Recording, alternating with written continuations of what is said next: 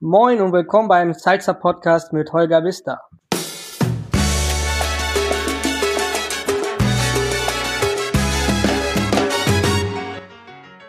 Herzlich willkommen auch von mir zur ersten Ausgabe des Salsa Podcasts. Ich möchte bekannten Namen aus der Szene etwas auf den Zahn fühlen, den Menschen hinter dem Namen kennenlernen, das Gespräch führen, für das es aus Salsa-Partys in der Regel viel zu laut ist. Für die erste Ausgabe habe ich mir einen absolut sympathischen und bodenständigen Gesprächspartner ausgesucht, den man trotz seines jungen Alters, er ist erst 32 Jahre alt, ganz sicher nicht mehr als Newcomer bezeichnen kann.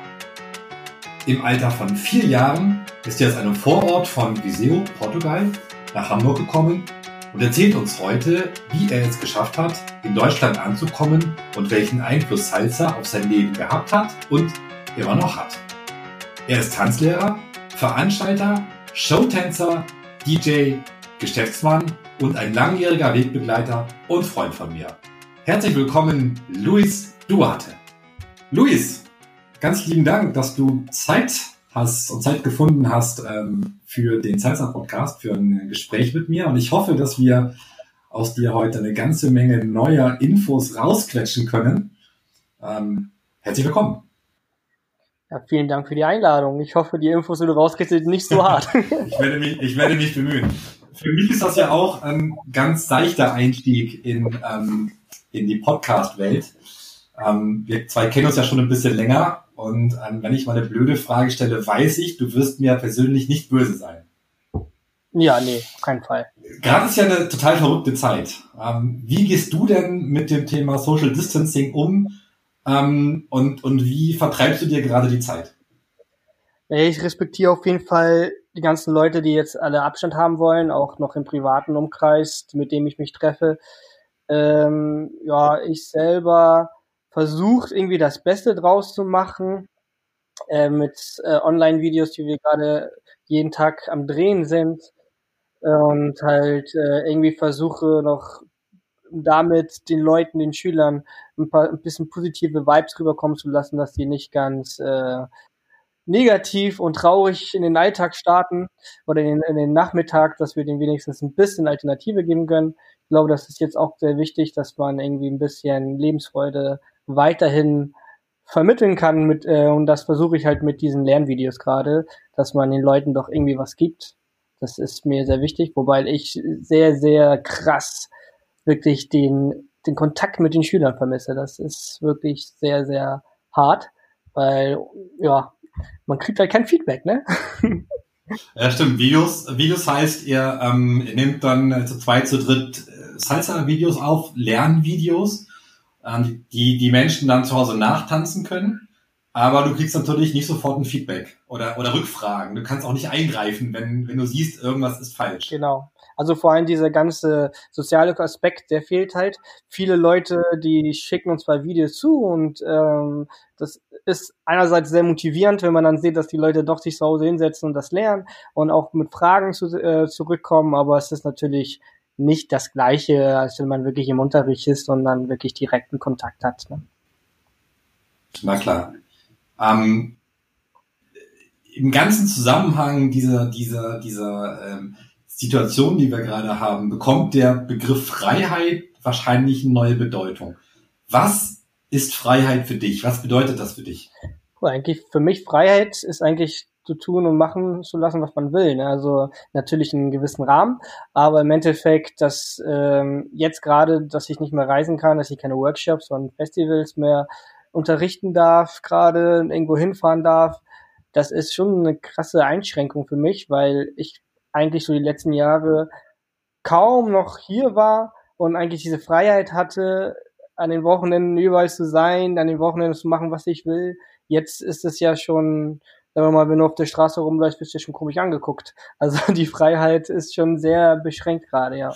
Genießt du denn vielleicht auch die Zeit, ähm, die du jetzt deutlich, also die du jetzt mehr hast als vorher, äh, um zu Hause zu sein? Hm, eigentlich eher weniger, weil wir durch die Situation eigentlich in eine finanzielle Situation geraten, dass ich halt die Tanzschule irgendwie versuchen muss am Laufen zu lassen. Äh, wie kriegen wir das Geld noch weiter rein, dass die laufenden Kosten bezahlt werden müssen. Die Videos drehen sich nicht von alleine und schneiden sich nicht von alleine. Dementsprechend sitze ich eigentlich den ganzen Tag daran und bin eigentlich, würde ich sagen, ich habe jetzt mehr zu tun als vorher. Ähm, nur es kommt nicht so viel Geld dabei rum wie vorher. Ähm, das ist halt irgendwie dieses Versuchen, alles noch am Laufen zu halten, um mit den Leuten irgendwie doch noch in Kontakt zu bleiben. Das Schöne, was ich äh, finde, ist, dass die ganzen Tanzschulen jetzt mehr zusammenarbeiten. Das heißt, äh, also jetzt nicht unbedingt die in Hamburg, aber ich habe viel Kontakt mit sehr vielen Leuten von äh, anderen Tanzschulen in Deutschland weit und wir tauschen uns aus, welche Medien sind gut, welche äh, Art und Weise an Geld ranzukommen oder wo kriegt man noch Hilfen, so dass man unterstützt sich sehr stark gerade. Das finde ich, das ist das Schöne daran, mhm. dass man wirklich viele Connections wieder aufleben kann. Wie ist denn das Feedback von euren Tanzschülern? Merkt man, da kommen Abmeldungen rein oder ähm, halten euch an die Treue? Das ist natürlich sehr individuell. Wir haben viele Schüler, die uns äh, wirklich stark unterstützen, nicht nur mit Monatsbeiträgen, sondern auch mit Spenden. Äh, wir haben natürlich aber auch Schüler, die selber selbstständig sind und davon betroffen sind und dementsprechend denen auch nichts anderes übrig bleibt, als die Zahlung einzustellen, mhm. weil sie selber in der gleichen Situation sind. Also ich würde sagen, vom Gefühl her sind äh, die Leute, die, die das finanziell weiter erlauben können, weil die entweder nicht in Kurzarbeit sind oder etc., die zahlen alle weiter. Und eigentlich sind eher die, die selber betroffen sind, was man natürlich selbstverständlich versteht, die sind natürlich gerade, ähm, ja, die können nicht weiter zahlen. Aber das sind eher wenige. Also die, den großer, also ich würde nicht ein großer Teil, aber ein sehr großer Teil auf jeden Fall, der unterstützt uns, so dass wir wenigstens die laufenden Kosten tragen können. Super. Ähm, Luis, lass uns mal ähm, ein paar Jahre zurückspulen, so ungefähr 30 Jahre. 30, 30 Jahre ja. zurückspulen. Da warst du ungefähr vier. Ähm, ja, ja, ja, zwei, ja. Zwei, genau. Ähm, du bist in Portugal geboren und hast auch die ersten, ja. weiß nicht, drei, vier Jahre in Portugal gelebt. Ja. Hast du noch Erinnerungen an deine Zeit in Portugal? Ja, sehr viele sogar, ja. Das ist eine der Zeit, die ich am meisten noch im Kopf habe. Warum auch immer. Was sind, was sind deine, deine schönsten oder präsentesten Erinnerungen an diese Zeit? Uff. Also ich erinnere mich an der Zeit eigentlich wirklich äh, an alles, an meinen ersten Kindergartenbesuch in Portugal mit drei, glaube ich, oder Vorschule oder was ist ne Kindergarten ist es. Äh, Strandbesuche mit meiner ganzen Familie. Also ich habe wirklich noch jede, jede Menge Erinnerung.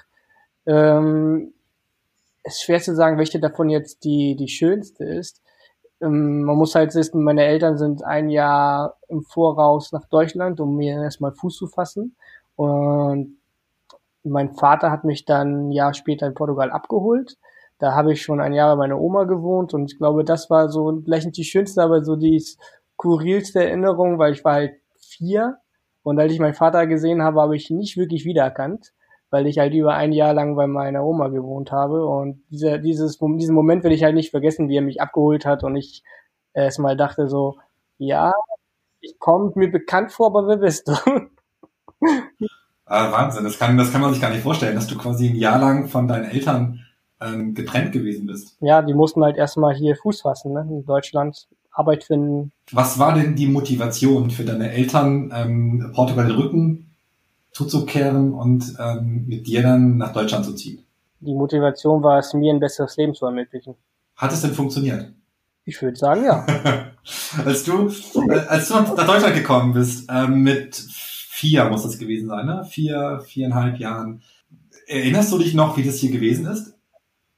Ja, ich hatte halt einen äh, riesigen sagen wir mal, Kontrast. Ich bin in Portugal in Viseu aufgewachsen, das ist zwar eine größere Stadt, aber meine Oma wohnte auf dem Dorf. Das heißt, ich bin wirklich mit die ersten Jahre mit Schweinen, Kühen, äh, Hühner und äh, Wasser aus dem Brunnen holen und was weiß ich alles. Und bin dann hier direkt in den Kiez hinter die Davidwache. Das war, das war mein erster Eindruck von Hamburg. War St. Pauli, und mein erster Gedanke war halt nur, hier ist alles so dreckig und vollgemüllt und oh, was ist das hier? Weil ich halt kam halt direkt vom Dorf. Also ich habe mich nicht wirklich wohlgefühlt auf dem Kiez mit drei. Wie war so dein erster, dein erster Eindruck von den Menschen? Hast du das wahrgenommen? Äh, also soziale Kontakte, Freundschaften? Ja, also man muss sagen, ähm, als Ausländer hast du natürlich erstmal wenig Kontakt mit anderen Leuten, außer selber Leute, die aus Portugal kamen. Das heißt, ich hatte die ersten Jahre, äh, die ersten so ein, zwei Jahre, bis ich eigentlich zu der Vorschule kam, eigentlich nur mit Portugiesen Kontakt, die halt meine, äh, meine Eltern kannten. Ähm, die ersten sozialen Kontakt äh, mit Deutschen habe ich eigentlich wirklich erst in der Schule gehabt, in der Vorschule. Und da habe ich eigentlich keinen großen Unterschied. Ich war auf einer katholischen Schule und da war sowieso alles ziemlich gemischt und da wurde eigentlich nicht viel drüber geredet, wer woher kam. Ich glaube, ich habe erst Jahre später überhaupt rausgefunden, wer aus Deutschland war und wer nicht. Also das war, war eigentlich nicht so relevant. Wie lange hast du gebraucht, um Deutsch zu lernen? Das geht als Kind ja relativ schnell, glaube ich. Ja, das ging relativ schnell. Ich würde sagen, äh, Vorschule erste erste Klasse, so die äh, da ging es eigentlich schon. Ich will, mein erstes deutsches Wort war Scheiße, weil äh, damals lief äh, bei MTV ich finde die Scheiße. Deswegen war das erste Wort, was ich gelernt habe, war Scheiße. So. äh, und ja, also mein erster falscher Satz war, ich bin Toilette, das werde ich, will ich nie vergessen. Damit wollte ich sagen, ich will auf Toilette. Ähm, ja, aber ich würde sagen, also es ging relativ zügig. Zudem auch dazu kam, dadurch, dass meine Eltern nicht so gut Deutsch konnten, ähm, musste ich relativ früh äh, schon, schon schon mit 10, 11 bin ich mit denen zur Bank und habe mit denen die Banktermine gemacht oder bei meinem Steuerberater und habe übersetzt und also ich habe eigentlich äh, Arzttermine übersetzt. Also ich musste relativ schnell äh, Deutsch lernen, um auch über, als Übersetzer tätig zu werden. Ich kann mir vorstellen, dass, dass für deine Eltern extrem schwierig gewesen ist, äh, in ein neues Land zu ziehen, äh, dessen Sprache man nicht wirklich kann, ähm, dann das eigene Kind auch ein Jahr lang nicht sehen zu können. Haben deine Eltern mal erzählt, wie das für die gewesen ist, dieses, dieses erste Jahr in Deutschland?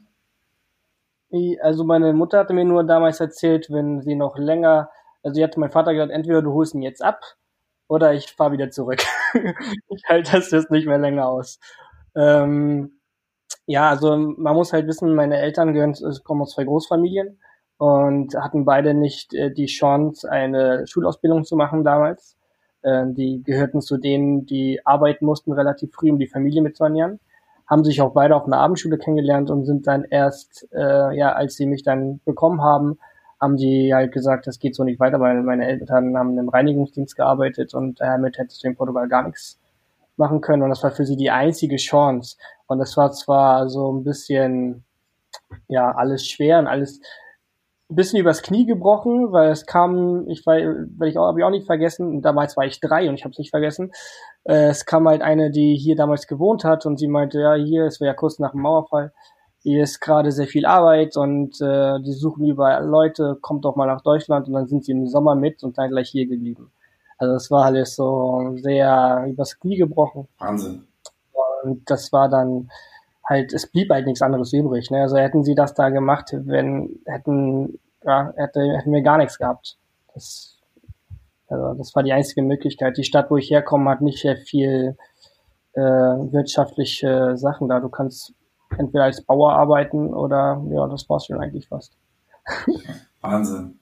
Luis, fühlst du dich eigentlich eher als Deutscher oder als Portugiese?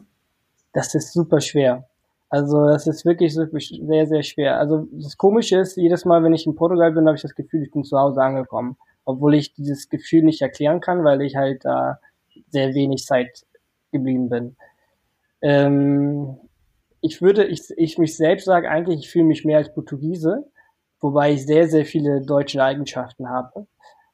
Deswegen ist super, super schwierig. Ich würde sagen, Misch aus beiden. Vielleicht nicht das Beste aus beiden, aber auf jeden Fall Misch aus beiden. Das wäre meine nächste Frage gewesen. Welche Eigenschaften hast du, die eher deutsch sind und welche von deinen Eigenschaften würdest du eher als portugiesisch bezeichnen? Also ich würde sagen, eher deutsch ist die Pünktlichkeit. Wenn ich irgendwie Workshops habe, Festivals, whatever, bin ich ja meistens schon eine halbe Stunde vorher da und gucke schon, ob alles funktioniert.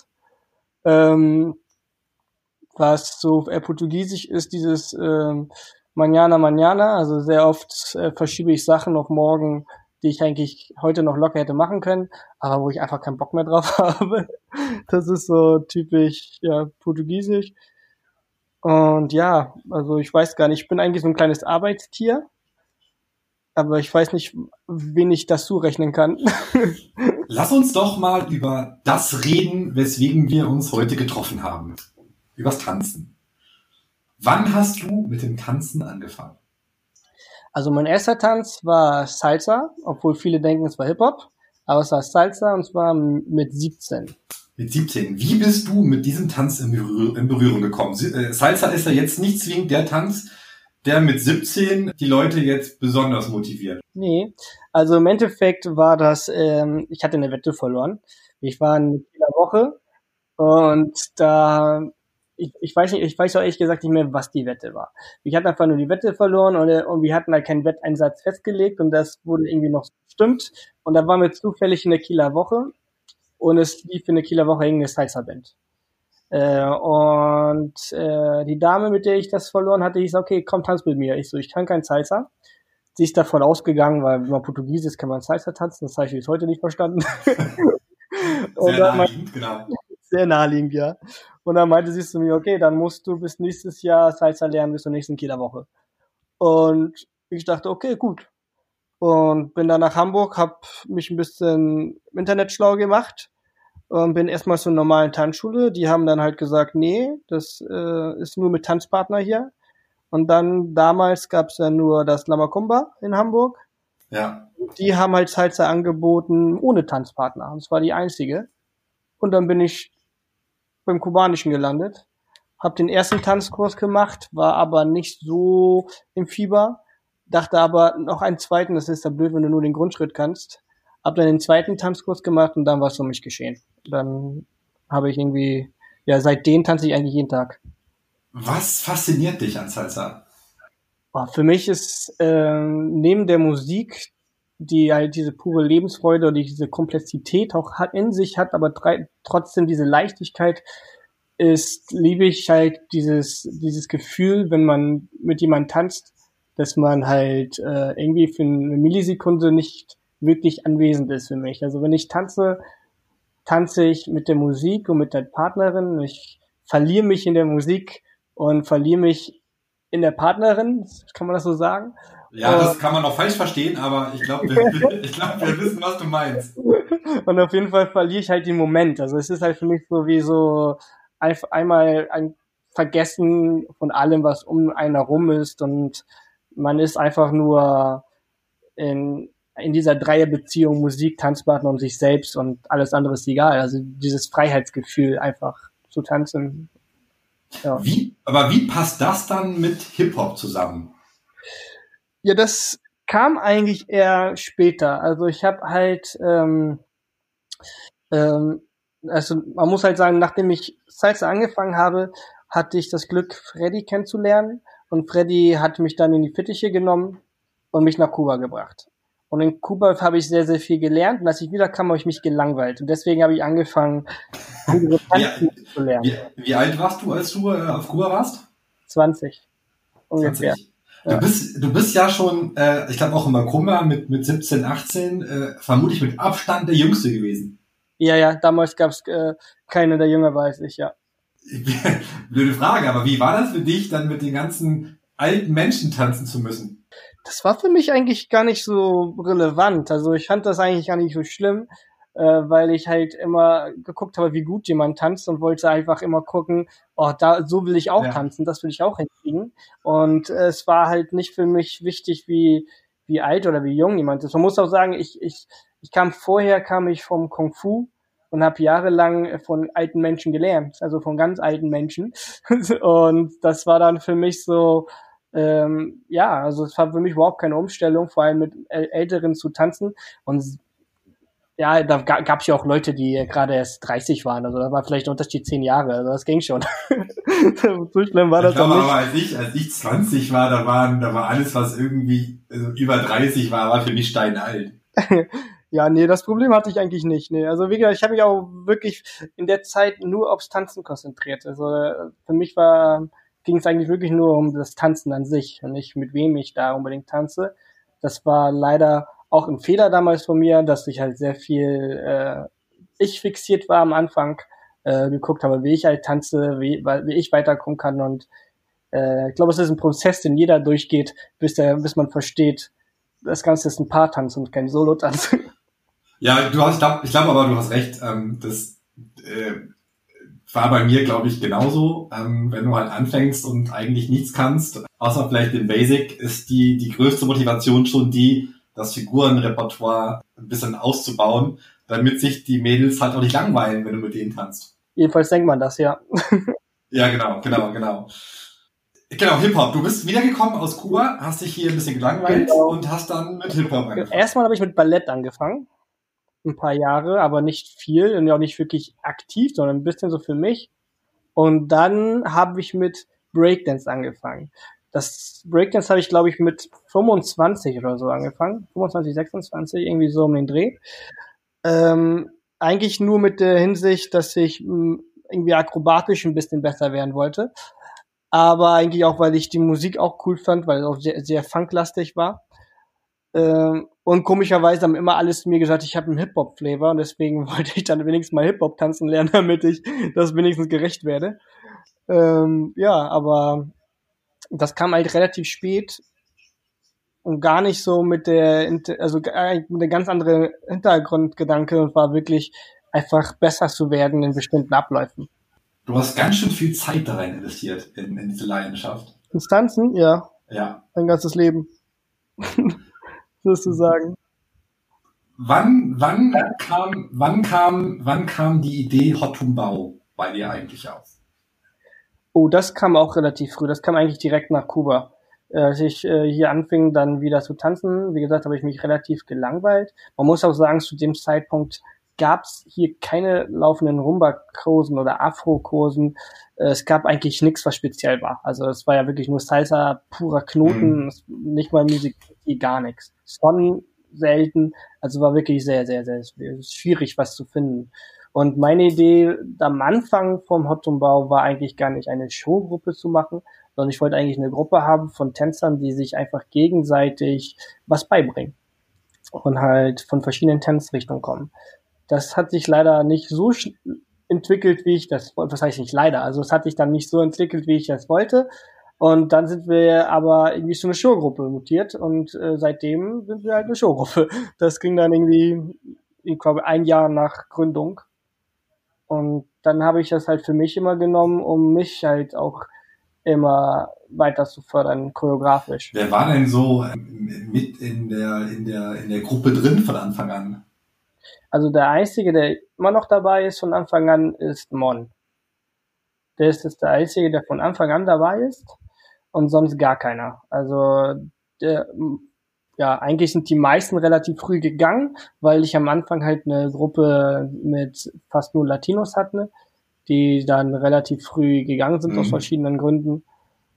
Und ähm, die Mädels damals äh, sind auch alle, ja, sind alle eigentlich gegangen. Die, die, die einzige, die von Anfang an dabei war und relativ lange dabei war, war Debbie. Die war von Anfang an dabei. Und der Rest kam alles ein bisschen so peu à peu später nach. Gab's bei dir in deinem Leben irgendein einschneidendes Tanzerlebnis? Also irgendein Moment, wo es so Klick gemacht hat. Der Moment, wo du gesagt hast, so jetzt bin ich voll drin. Also im Sinne, jetzt, jetzt, jetzt hat es mich erwischt. Jetzt bin ich im Fieber gefallen. Ja, zum Beispiel, genau. Äh, uh, weiß ich gar nicht. Also ich, ich, ich habe ein, also ich finde, schwer zu sagen. Also ich habe, es gibt jede Menge Tänze, an die ich mich zurückerinnere. Ähm, und das ist alles Mögliche. Ich erinnere mich vom, von selbst meinen ersten Bachata, obwohl ich kein Bachata-Tänzer bin. Äh, daran erinnere ich mich. Äh, ich erinnere mich äh, an meinen ersten Salsa mit, mit so die ersten guten Partnerinnen, die mich halt gefordert haben. Ja, also es, es gab jetzt keinen Moment, wo ich sagen würde, oh mein Gott, jetzt, jetzt will ich nur noch tanzen. Ich glaube, das ist relativ schnell passiert und sehr unterbewusst sein. Ich so, von einem Moment auf den anderen könnte ich mir das Leben gar nicht mehr ohne vorstellen. Aber ich, ich würde das nicht einen Tanz ausmachen, weil ich glaube, jeder Tanz hat irgendwas mhm. Besonderes mhm. an sich. Ich weiß, bei, bei, bei mir gab es so einen so einen Son-Moment. Ich habe am Anfang immer noch gezählt, um die, um die, die zwei zu treffen. Und ich weiß noch, ich war irgendwann in Augsburg auf einer Party. Und warum auch immer, auf dieser Party hat es dann Klick gemacht und ich habe es gehört. Ich hab's, also ich will nicht sagen gefühlt, aber ich habe es gehört. Also an dem Moment erinnere ich mich zum Beispiel noch.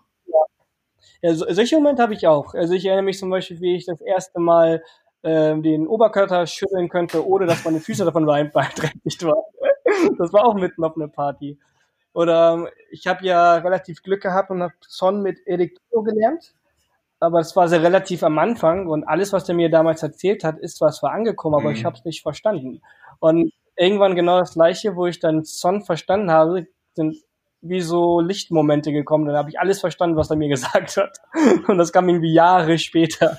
Was ja eigentlich, was ja eigentlich für, für jeden, der uns jetzt zuhört und der gerade mit, mit Salsa oder mit Son angefangen hat, eine Offenbarung ist. Auch Luis hat das nicht von Anfang an perfekt gekonnt. Natürlich, ich glaube, keiner hat es von Anfang an perfekt gekonnt. Das darf man auch glaube, vergessen. Genau, weil das, das vergessen, glaube ich, einfach viele Menschen. Äh, die sehen dich tanzen, sind völlig begeistert, wollen das auch können und sind dann nach einem halben Jahr vielleicht an einem Punkt, wo es halt nicht mehr so schnell weitergeht, wo so die erste Frustrationswelle kommt. Und ich glaube, da muss man sich dran erinnern, Mensch, der hat auch Jahre gebraucht, bis er, bis er es verstanden hat oder bis es so gut geworden ist. Definitiv, ja. Also das ist, glaube ich, sogar was ganz, ganz Wichtiges. Ähm, vor allem auch für die fortgeschrittene Tänzer. Teilweise kriege ich auch mit, dass einige fortgeschrittene Tänzer sagen, ja, nee, ich tanze nicht mit Anfängern. Und ich finde das eigentlich sehr, sehr schlecht, weil man muss sich immer Gedanken geben, jeder von uns war mal Anfänger und wir sind nur gut geworden, weil jeder mit uns tanzt oder wir mit jedem getanzt haben und wir von jedem was lernen. Der Unterricht ist zwar schön, aber der Social Dance bringt einen viel, viel weiter. Äh, in den Sinne, dass man zum Beispiel als Frau sensibler wird mit Führung, als Mann besser wird mit Führen. Das kann man nur durch Social Dance und mit Austausch und auch mit halt Fortgeschrittenen und auch Anfängern. Und ich muss sagen, durch mein Unterrichten habe ich am meisten mit den Anfängern gelernt, weil man halt denen sehr oft Sachen nochmal anders erklären muss und dann wird einem erst bewusst, was man da eigentlich gerade macht. Als du angefangen hast, an wie vielen Abenden in der Woche warst du auf Partys? Äh, drei. Das ist ja noch überschaubar. Ich dachte jetzt kommt, ich, ich dachte jetzt kommt, ich war jeden Abend weg. Nee, es gab ja nicht so viele Partys. Es gab damals Mittwochs, Freitags, Samstags und Sonntags. Ich war Freitag, Samstag und Sonntag, Mittwoch konnte ich nicht. Da war ich nicht in Hamburg. Ja, deswegen haben wir uns früher schon nicht gesehen, weil ich war immer Mittwochs immer Kummer. ja. Du hast eben schon Erik und Freddy erwähnt. Gab es noch andere Lehrer, die dich geprägt haben? Definitiv. Also im Endeffekt würde ich, äh, würde ich keinen Lehrer da auslassen. Äh, sei es von meinen allerersten Lehrer Lines, bis hin Freddy, äh, Erik, Michel hat mich sehr, sehr beeinflusst in vielen Sachen. Aber auch zum Beispiel ein äh, Osmani und äh, Osmanis und Anetta. Osmanis und Anetta hat mich zum Beispiel sehr, sehr geprägt, was Musicality angeht, was äh, Musik angeht. Ein Yannick Revilla hat mich auch sehr, sehr beeinflusst. Also es gibt sehr viele Leute, mit denen ich Unterricht hatte. Und eigentlich ist es äh, eher fies, weil ich am liebsten würde ich alle sagen, weil alle haben mich irgendwie beeinflusst sei es nicht unbedingt unterrichtstechnisch. Ich habe nicht unbedingt bei jedem Unterricht genommen, aber wenn man sie sieht, wie, de, wie die teilweise auf die Musik eingehen, wie sie getanzt haben, was sie machen, das beeinflusst einen immer. Und dementsprechend habe ich sehr viel von denen gelernt. Wie bist du denn gekommen? Wir schlagen jetzt mal den Bogen von Luis als Schüler hin zu Luis als Dozent. Wie bist du dazu gekommen zu unterrichten? das war eigentlich auch eher ein Zufall. Eigentlich habe ich das nie mit der Absicht gemacht zu unterrichten. Ähm, ich weiß, dass das erste, was ich unterrichtet habe, war eine Hochzeitskurio. Da wurde ich gefragt, ob ich die Hochzeitskurio machen kann und ich meinte nur, ja, aber ich kann sowas gar nicht. Aber die wollten unbedingt das bei mir lernen und dann habe ich eine Hochzeitskurio gemacht. Sind die beiden noch verheiratet? Das weiß ich gar nicht. ich hoffe schon. Und kurz daraufhin wurde dann eine Gruppe kreiert, die Unterricht bei mir haben wollte. Und das waren so die ersten, die ich unterrichtet habe. Und ja, also im Endeffekt ist dann alles so nacheinander gekommen. Ich habe, wie gesagt, nie wirklich harte Bestrebungen am Anfang dafür gehabt, dass ich irgendwie unterrichten will. Es gab halt immer Leute, die was von mir lernen wollten und die haben dann immer quasi alles in die Hand genommen, damit ich halt die unterrichten kann. Und ja, bis ich irgendwann bemerkt habe, hm, es gibt doch einige Leute, die was von mir lernen wollen. Und dann habe ich halt mit El Chevere angefangen, da regelmäßig Kurs zu geben. Was macht dich als Lehrer aus? Ich glaube halt, äh, bei mir neben der Sprache würde ich sagen, ist halt, dass ich selber den Weg gegangen bin, den die meisten gehen. Und viele Sachen, weiß ich, sind für Europäer einfach nicht natürlich von den Bewegungsabläufe und kann die dadurch besser erklären, beziehungsweise äh, so erklären, dass es verstanden wird, was da gemacht werden muss, weil ich das nicht als natürliche Bewegung ansehe. Mhm. Jetzt haben wir sehr viel über Luis als Tänzer gesprochen. Und darum jetzt mal eine Frage, die in eine andere Richtung geht. Wo wärst du heute, wenn du nicht tanzen würdest? Also wenn du nie mit dem Tanzen angefangen hättest. Gott, dann muss ich ja zehn Jahre zurückgehen, ne? ja, genau, du warst, du warst 17, als du angefangen hast, ja. Kann ich wirklich nicht erklären. Kann ich, weiß ich wirklich nicht. Das war, ich habe ja angefangen zu tanzen während meiner Ausbildung. Das heißt, es lief beides zeitgleich. Entweder wäre ich äh, noch heute in der Kaffeefirma und würde Kaffee verkosten. Aber ich Was hast du gelernt in der Ausbildung? Ich habe Lebensmitteltechniker gelernt und dann bin ich im Labor mit diversen Fortbildungen halt im Labor gelandet und habe im Labor halt gearbeitet jahrelang bis hin zur, ja, nicht, wie soll ich das sagen, so, ja, Sachbearbeiter im Labor, der dann Labor und äh, Einkauf, Verkauf connected hat. Mhm. Aber ähm, boah, ich weiß gar nicht. Ich weiß gar nicht, ob ich ohne das Tanzen so weit gekommen wäre. Meinst du, das Tanzen hat dich auch sozial geprägt? Extrem. Also ich würde, äh, das Tanzen hat mich komplett sozial verändert, glaube ich. Also ganz und gar. Ich war ein ganz anderer Mensch. Ich muss auch sagen, ähm, so der mein ganzen Background. Äh, ich habe mich jahrelang in Deutschland nicht wirklich wohlgefühlt. Ich dachte immer, ich bin irgendwie falsch am Platz. Und erst mit dem Tanzen habe ich irgendwie Leute gefunden, die doch so wie ich ticken. Und dann habe ich mich eigentlich zum ersten Mal wieder so gefühlt, dass ich hier bleiben will, weil sonst hatte ich immer das, den Gedanken, dass ich Deutschland verlassen will. Ich habe das äh, von, von vielen, äh, vor allem Menschen gehört, die nicht in Deutschland geboren sind, die ja später hergekommen sind, dass Salsa für die ein ganz wichtiger Anker geworden ist, um ja. ähm, in die Gesellschaft irgendwie reinzukommen, also um sich heimisch zu fühlen definitiv, definitiv. Wie gesagt, ich habe mich jahrelang wirklich äh, nicht wohlgefühlt und mit den Gedanken immer gespielt, Deutschland zu verlassen, zurück nach Portugal. Und halt erst, als ich die Tanzszene entdeckt habe und halt die Leute in der Tanzszene, habe ich halt bemerkt, dass es doch Leute gibt, die, die ähm, sozial oder die gleichen Ideen oder Eigenschaften oder ja wie ich teilen und dementsprechend fühlte ich mich zum ersten Mal irgendwie angekommen, irgendwie, keine Ahnung, als ob ich da eine neue Familie gefunden hätte. Hält das Gefühl bis heute an? Definitiv, sonst würde ich das nicht machen. Wir haben gerade zurückgespult. Ähm, jetzt würde ich gerne kurz vorspulen. Wo siehst du dich in zehn Jahren? Ich hoffe immer noch fleißig am Tanzen. Ich hoffe immer noch fleißig auf Festivals. Dafür strenge ich mich auf jeden Fall an. Ähm, meine eigene Tanzschule, die ich ja momentan aufbaue, hoffentlich, äh, oder noch nicht am Aufbau, sondern grö äh, größer machen will, hoffentlich dann da angekommen, was ich mir vorstelle. Ähm, dass man wirklich vielen Leuten die, dieses, die Möglichkeit gibt, dieses Gefühl auch wahr zu haben und dieses Gefühl zu erkennen und äh, ja, das Tanzen den Leuten näher zu bringen.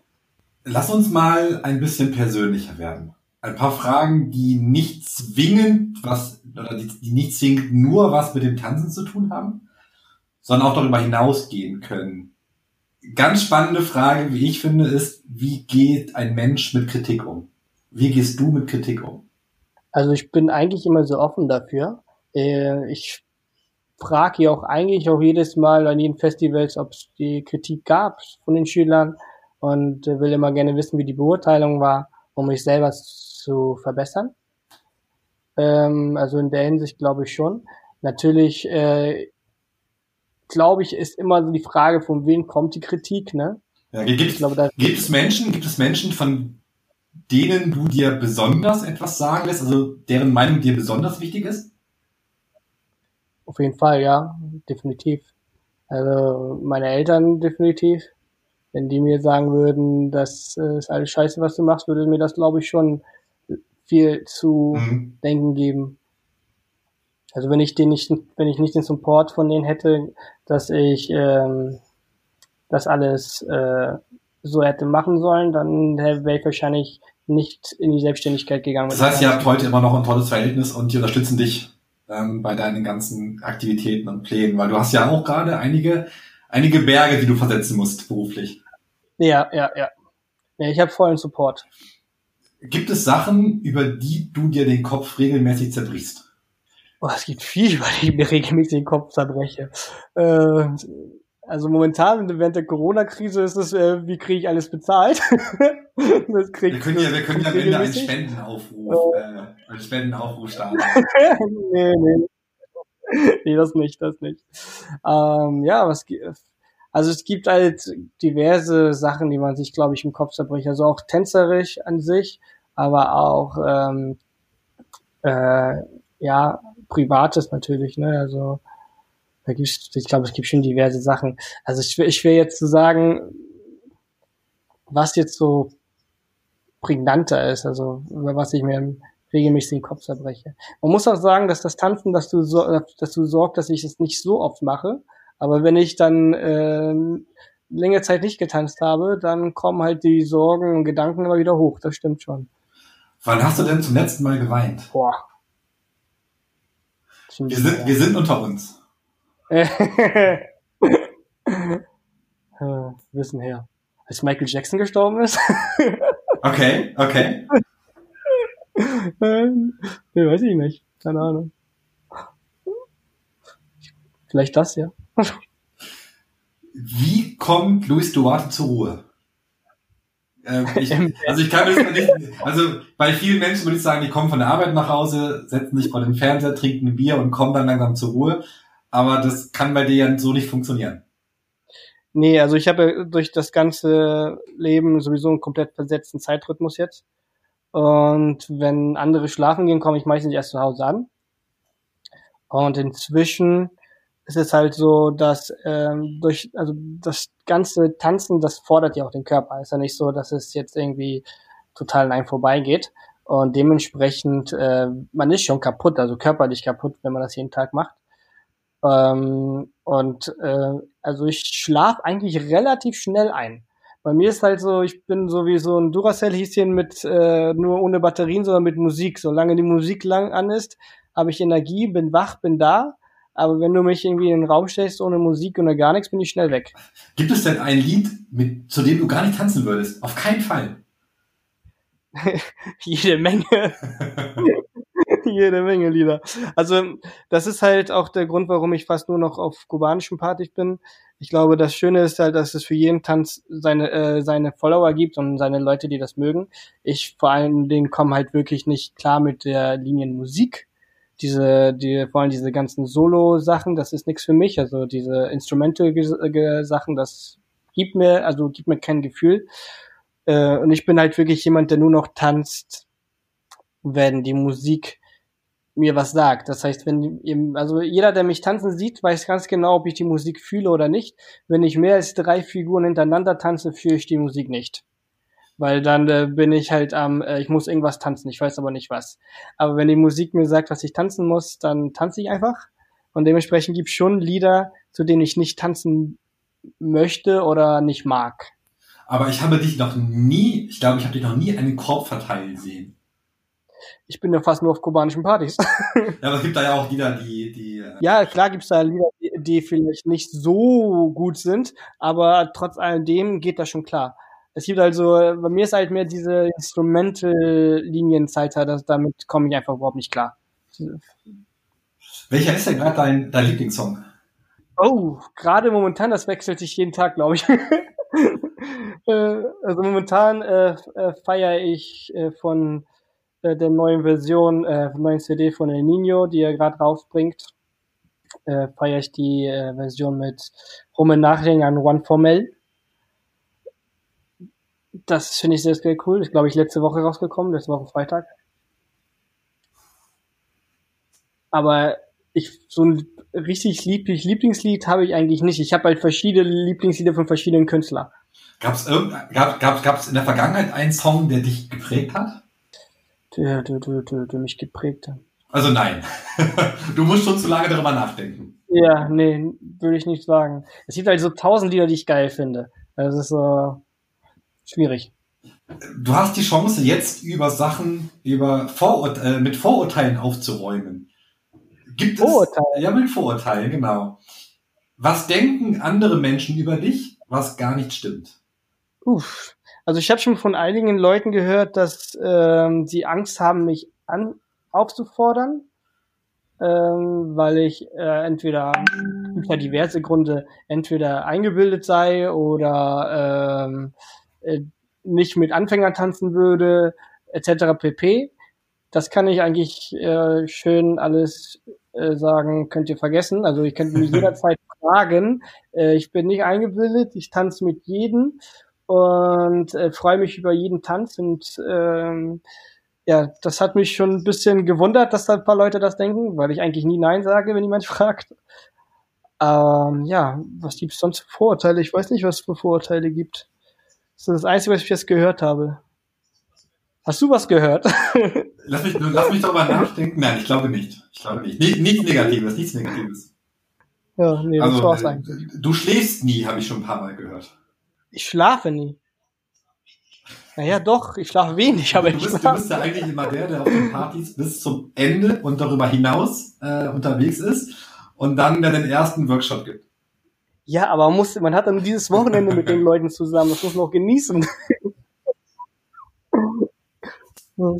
nee, also, wie gesagt, wenn die Musik geil ist, dann kriegt man mich auch nicht müde. Und wenn dann der Abend so vorbei ist und ich weiß, ich muss morgen um 10 wieder den ersten Workshop geben, dann ist das halt so, sehr ne? Gut, Wer feiern kann, muss auch arbeiten, oder wie war das? Äh, Luis, vervollständige die folgende Sätze. Wenn ich 10 Millionen im Lotto gewinnen würde, würde ich sehr viel davon verteilen und sehr viel Kulturelles bewegen. Gib mal ein Beispiel. Ich würde äh, versuchen, mit Kollegen deutschlandweit oder europaweit äh, Tanzschulen zu öffnen, um finanz äh, die finanzielle Sorgen zu erleichtern, um Leuten, die, die das nicht leisten können, Unterricht zu geben, vor allem Kinder von der Straße nehmen. Mit Breakdance und Hip-Hop kann man da sehr viel bewirken. Ähm, ja, also ich würde versuchen, Leuten zu helfen, vor allem natürlich meine Familie. Äh, ja, das wäre eigentlich so meine Grundidee. Viel Kultur für umsonst. Ja, du hast ja auch eben erzählt, dass es dir ja selbst geholfen hat. Ne? Also die, die Salsa-Welt hat auch dir geholfen, dich, dich in Deutschland wieder heimisch zu fühlen. Also das ist äh, vermutlich auch für die Integration ein extrem bedeutender oder ein sehr wichtiges Element, was man da. Ich denke schon. Allem Tanz an sich, ich würde nicht unbedingt an Salsa, ich habe ja auch lange als Breakdance gemacht und da sieht man ja auch viele Kinder aus schwierigen Verhältnissen und die finden da auch Halt und Motivation und Vorbilder äh, die, an denen sie sich halten können. Und das, glaube ich, hilft den verschiedensten Klassen und verschiedensten Ansichten. Wenn ich ab sofort nicht mehr tanzen dürfte. Gott. das ist gemein. Das ist sehr gemein. Ich weiß, ich weiß. Kannst du ja gleich erschießen. ähm, da würde ich ähm, mich auf ein Instrument spezialisieren. Würde ich was lernen. Genau will ich Musiker werden. will ich Musiker werden. Weißt du schon, welches Instrument du lernen würdest als erstes? Boah, das ist schwer. Das ist super schwer. Also ich liebe ähm, Tedescovano, die Gitarre, mhm. aber ich liebe auch die, die Congas. Eins von den beiden. Auf der einen Seite würde ich würde ich dich gerne mal ein Tress spielen sehen. Auf der, anderen, auch. auf der anderen Seite, wenn du dafür nicht mehr tanzen gehen dürftest, wäre das auch sehr schade. Ja, nee, nee, das muss nicht sein. wenn ich einen Tag im Körper und im Leben eines anderen Menschen verbringen dürfte, wäre ich. Gott. Der zählt nicht, der ist kein Mensch. Ich habe keinen Gedanken drum gemacht. äh, puh, keine Ahnung. Also es, es, eigentlich sehne ich mich nicht nach irgendeinem anderen Leben. Aber gibt's gibt's gibt's irgendeinen oder irgendein Leben, dass du, dass du einfach mal, mal erleben wollen würdest für einen Tag. Weiß nicht, Bundeskanzlerin, irgendein, irgendein Kino, Kinostar oder irgendein bekannter Musiker oder äh, ein Bachata-Tänzer, ja, weiß nicht. Nee, dann, dann, dann äh, würde ich für einen Tag Trump sein und mich selbst abwählen. Geht das? Das in einem Tag gemacht, weiß ich nicht. Das, ähm, dann lass uns politisch werden. Das größte Problem der Menschheit ist Egoismus. Mit welcher NGO, also mit welcher Hilfsorganisation, kannst du dich am meisten identifizieren? Mm. Ich unterstütze viele, ich weiß es nicht. Ähm, schwer zu sagen. Weil eigentlich äh, gibt es für jede deine Daseinsberechtigung. Wüsste ich jetzt okay. nicht. Du musst dich auch jetzt noch nicht festlegen. Festlegen musst du dich jetzt bei unserer nächsten Fragerunde. Ich habe sie mal Si Ono genannt. Äh, ich glaube, hier in Norddeutschland würde man eher sagen, äh, Butter bei die Fische. du musst dich, du musst dich für eine Antwort entscheiden. Okay. Netflix oder Prime Video? Netflix. Unterrichten oder Shows tanzen? Unterrichten. Unterrichten oder auflegen? Unterrichten. Die best, der beste DJ, Lucio La Pantera oder Leo de Cuba?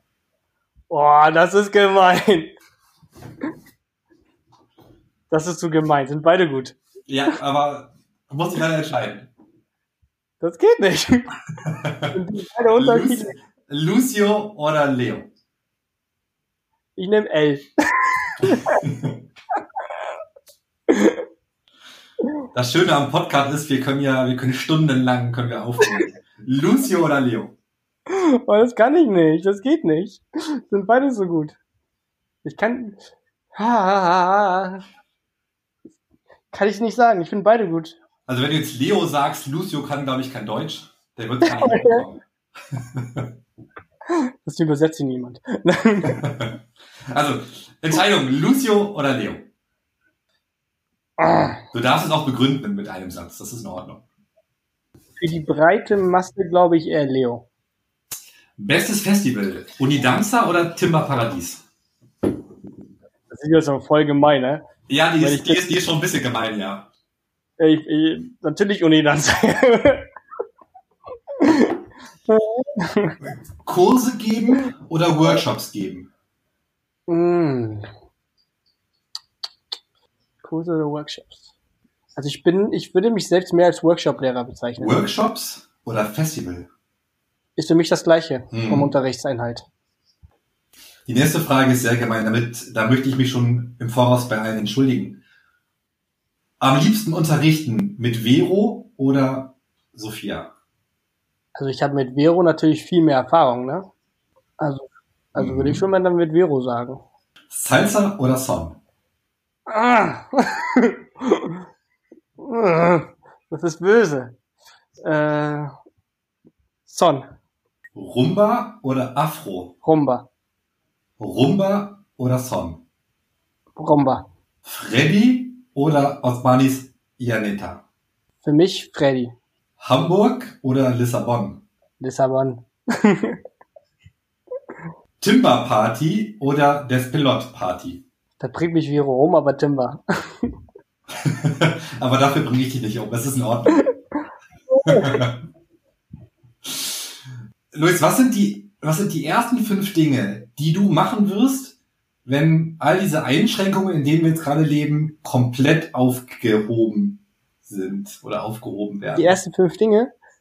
Ja. Äh, alle Leute umarmen.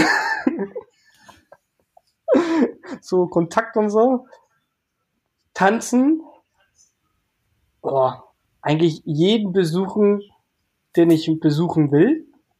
Ja, das war's eigentlich. Gibt es jemanden, also irgendeinen Tanzlehrer, Veranstalter, DJ, den du gerne mal in diesem Format als Gast hören wollen würdest? Diesen äh, auf Deutsch? Auf Deutsch. Äh, dann, dann, dann, dann, dann, dann, dann, dann, dann, dann, dann. Ja, Leo, ne? Leo. Luis, wir reden jetzt seit über 50 Minuten. Ähm, das kam mir gar nicht so lang vor. Mhm. Das war ein äh, total spannendes Gespräch. Wir zwei kennen uns ja auch jetzt schon seit, ich weiß gar nicht, zehn Jahren oder so. Ne? Stimmt, ja. Und ich habe auch eine ganze Menge Neues wirklich äh, gelernt, weil man ja auf, ähm, auf Partys oder auf Festivals ja ganz oft gar nicht so viel sich unterhalten kann. Das stimmt, ja. Dafür fehlt die Zeit. Das stimmt, genau. Und ähm, umso toller finde ich, dass wir uns äh, jetzt mal in diesem Rahmen ein bisschen unterhalten konnten. Zumindest ich jetzt alles über dich weiß oder vieles. Und, nichts Und du nichts weißt, genau.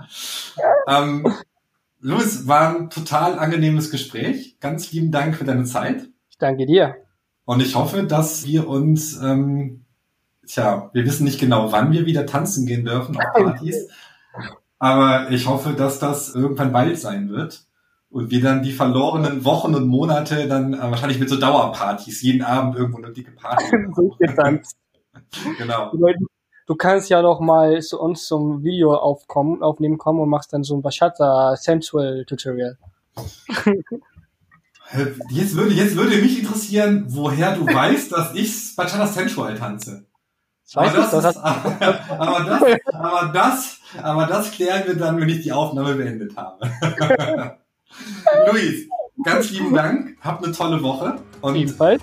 Danke. Und wenn euch ähm, der Podcast gefallen hat, abonniert den Kanal und hört auch beim nächsten Mal wieder rein beim Zeitarbeit.